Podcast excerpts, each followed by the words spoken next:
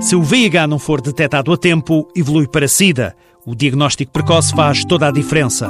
Por essa razão, a Semana Europeia do Teste VIH alerta consciências. Em Portugal, o GAT, Grupo de Ativistas sobre o Tratamento do VIH, que tem Ricardo Fernandes como diretor executivo, é uma das organizações promotoras desta semana. O grande objetivo uh, desta Semana do Teste é o diagnóstico precoce da infecção do VIH e é que as pessoas conheçam o teste, saibam que tipo de testes existem, saibam, saibam onde o podem fazer e que de facto é algo que devia entrar na sua rotina como uma série de outros testes que nós fazemos no dia a dia. São alarmantes os dados dos diagnósticos tardios em Portugal. 60% das pessoas que são diagnosticadas em Portugal são já em estadios uh, tardios da doença ou mesmo em estados de SIDA.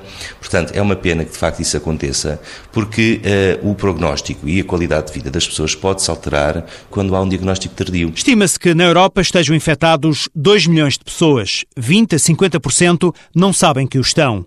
A situação só pode ser invertida se todos encararem o teste como algo normal. Se são sexualmente ativas, pelo menos uma vez por ano, deveriam fazer o teste para conhecer o seu estatuto sorológico.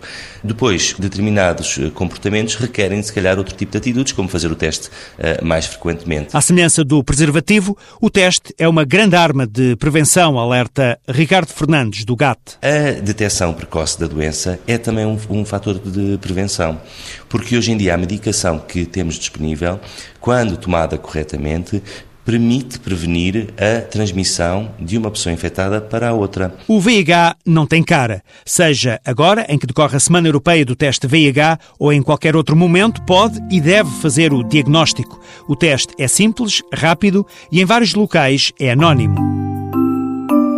Uma iniciativa TSF em parceria com a Associação Portuguesa para o Estudo Clínico da SIDA, com o apoio Bristol Myers Squibb Biofarmacêutica.